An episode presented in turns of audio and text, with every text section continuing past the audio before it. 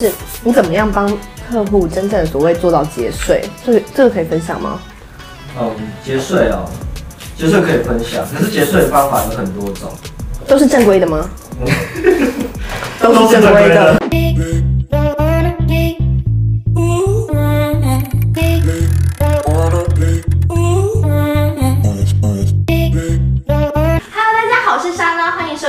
看《莎拉不可颂》。今天来到我现场的是一位专业人士，是会计师事务所的老板杨会计师杨书汉，我的老同学，欢迎你，杨快杨快，快进来吧，快快快！嗨，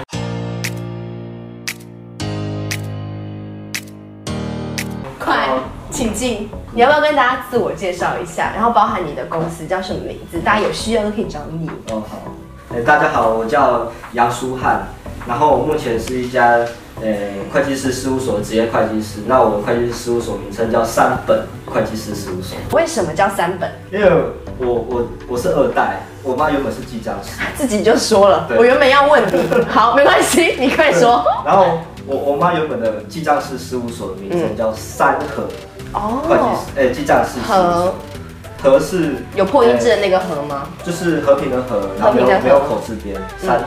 哦，那就是对另外一个盒，然后我原本想说，那不然我就直接三盒会计师事务所传承。对传承。然后后来发现说，哎，三盒已经有人去了，我就然后我就觉得说，那不然我就那个盒不是一撇，然后再一个木吗？哦然后就把那一撇移到中间，移到中间变三本。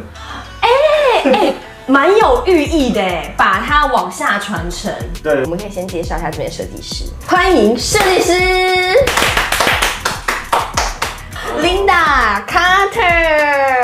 那我们准备洗头。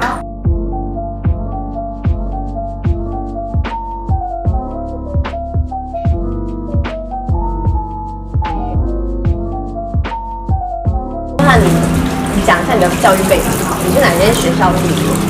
因为我我读到研究所，嗯。所以我从大学，然后研究所其实都是会计系，嗯，然后然后在研究所的时候就就去努力考会计师，然后顺利考上这样。因为其实考会计师它是一个算是一个马拉松赛口，嗯，它总共有七个科目，然后你可能按年分年分年去考取这样。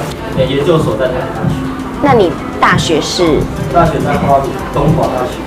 我想问一下，就是现在也很多人会问，一定会不知道记账师跟会计师的差别。你可以讲一下记账师跟会计师的差别吗？其实我们的主要业务有有三、三大类。嗯第一个就是诶记账报税，这是一般平常会做的事情。嗯然后再来就是，诶，比如说公司行号的工商登记，那这个可能就是比如说公司设立啊，或者说股权规划等等，都有些变更，要送主管机关核准。嗯那最后最后是那个那个签证业务。那我刚刚讲这三个签证业务，前两个是记账师事务所可以做的事情。那我们会计师会多一个签证业务。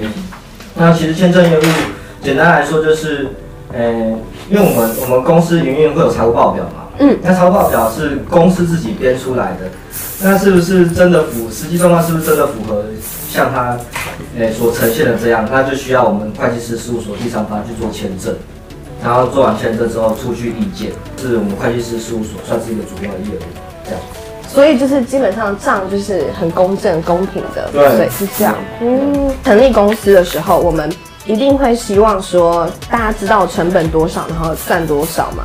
那你们就是一个非常第三方的立场，但是我觉得也也也是有个问问号，就是你怎么样帮客户真正所谓做到节税？这个这个可以分享吗？嗯，节税哦，节税可以分享，可是节税的方法有很多种。都是正规的吗？都是正规的。都是正规的。嗯，对，公平公正。那其实节税不外乎，我讲个例子好了。嗯我们在申报个人综合所得税的时候，我们知道有很多种所得的种类。那有薪资所得，这是最最常发生的，就是一般我们去公司上班都有薪资所得。然后也有买股票，有发股利，那个叫盈利所得。那每种所得的计算方法不太一样。节税讲白了就是说，我们如何把薪资所得换种方式去申报，然后透过计算方式的不一样，造成结税的效果。那再再来就是说，我们刚才还没讲完传承的部分，就是妈妈是记账，她可以可能做前面两个你刚才说的项目嘛，第三个就是会计师可以做，等于你完整的家业。对，说实在的，嗯，业现在业务业务要自己去找，那其实一开始没有业务的话，其实是心里会很慌。那我们我们的业务最主要都是由客户介绍客户，有一家，那一家信任我们，那他就介绍他的同业，然后介绍给我们做这样子。所以有点是这样，转介绍为主。对对对，因为，嗯，会计业、记账业最主要就是，呃，我们其实也在做做我们个人的品牌。然后也是需要得到客户的信任，嗯，然后所以转介绍对我们来说是最直接的。在这个行业多久了？在妈妈那边协助工作到你创业这样子的时间点节点？我回到家里，今年算是第五年，对。然后开创自己的品牌，对，开创自己的品牌。然后从一开始。因为第一年没有业务嘛，我个人没有业务，所以我必须要很很勤的出去参加各种商会哦，然后去多接多接触多跟多接触其他公司行号的老板。嗯，那他们如果说哎跟我接触之后有信任我之后，然后才会把业务再介绍给我。在你的职业生涯当中，你目前手上的客户有没有什么样的产业让你觉得说 天哪，你们居然默默的赚那么多钱？讲个例子给我听。我讲一个一个例子，就是说。我们有一家客户，那他是做食品业，我觉得他很好的点是在于说，他抓准了目标客户的需求。那他的目标客户的需求是婆婆妈妈菜市场。那因为现在就是我们家庭规模不像以前那么大，所以说我们现在外食族多。那我刚刚讲说婆婆妈妈他们也不想要去花那些时间去煮那些饭。我那客户他是在菜市场。做鸡，可是他不是他不是卖生鸡，他是做已经烹饪好的，比如说烤鸡。所以说他只要把烤鸡拿去菜市场卖，那这个营业额非常可观。因为他做最主要，我觉得他做到的就是说抓到他目标客户的痛点。我觉得各行各业只要诶掌握好他的目标客户，知道他的痛点，去专注这个痛点去打，其实都会赚钱。那我再来问，就是你的甘苦谈创业，跟妈妈一起，然后包含自己的品牌，这个过程当中有没有最辛苦的一件事？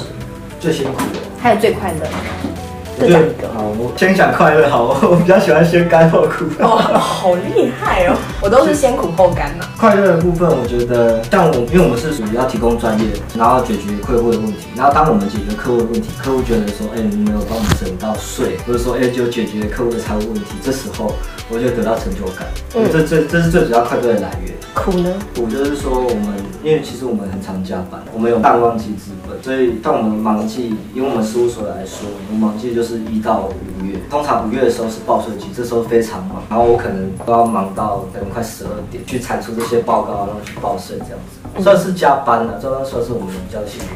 总而言之，就是一个过程，就是变成是说，你要得到一些成就感，你必须要去投入，而且你必须要去真正专心去做，把你的专业呈现，然后客户才能信任你。我问你哦，那你数学好吗？我数学不好，哎，数学不好。对我，因为连最简单的加减乘除，我都一定要按计算机，我才能我才能确定这个数字是多少。那这样子的话，我们有一个小游戏，虽然我数学也不好，但是要看反应度跟就是基本常识啊，因为可能就是客户也会。随机的考你啊，然后就看你的反应速率，然后跟你的 tempo。啊，你知道有没有玩什么游戏吗？有点紧张。我玩一个有趣的游戏，叫九九乘法表。哎，大家一起玩。Patrick，你一起玩吧。你要玩吗？来。九九乘法表。今天没什么难的。我们三个玩，我们跟摄影师一起玩。就是这个游戏，就是九九乘法表啊，五三。十五，你就要回答十五，然后你再出题给我，然后我们就是三个这样轮，好，好不好？你数学好吗？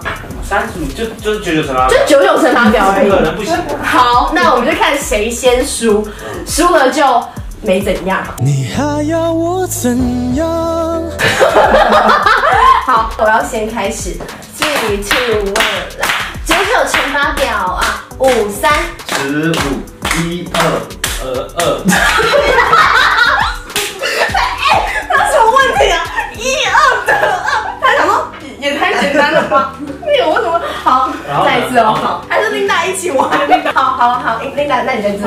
好，我们就是来九九乘法表。好，来来来。那我喜欢他出题给我，因为他感觉出的都很简单。所以我们顺序是：是我，然后你，然后他，然后再换。嗯，好。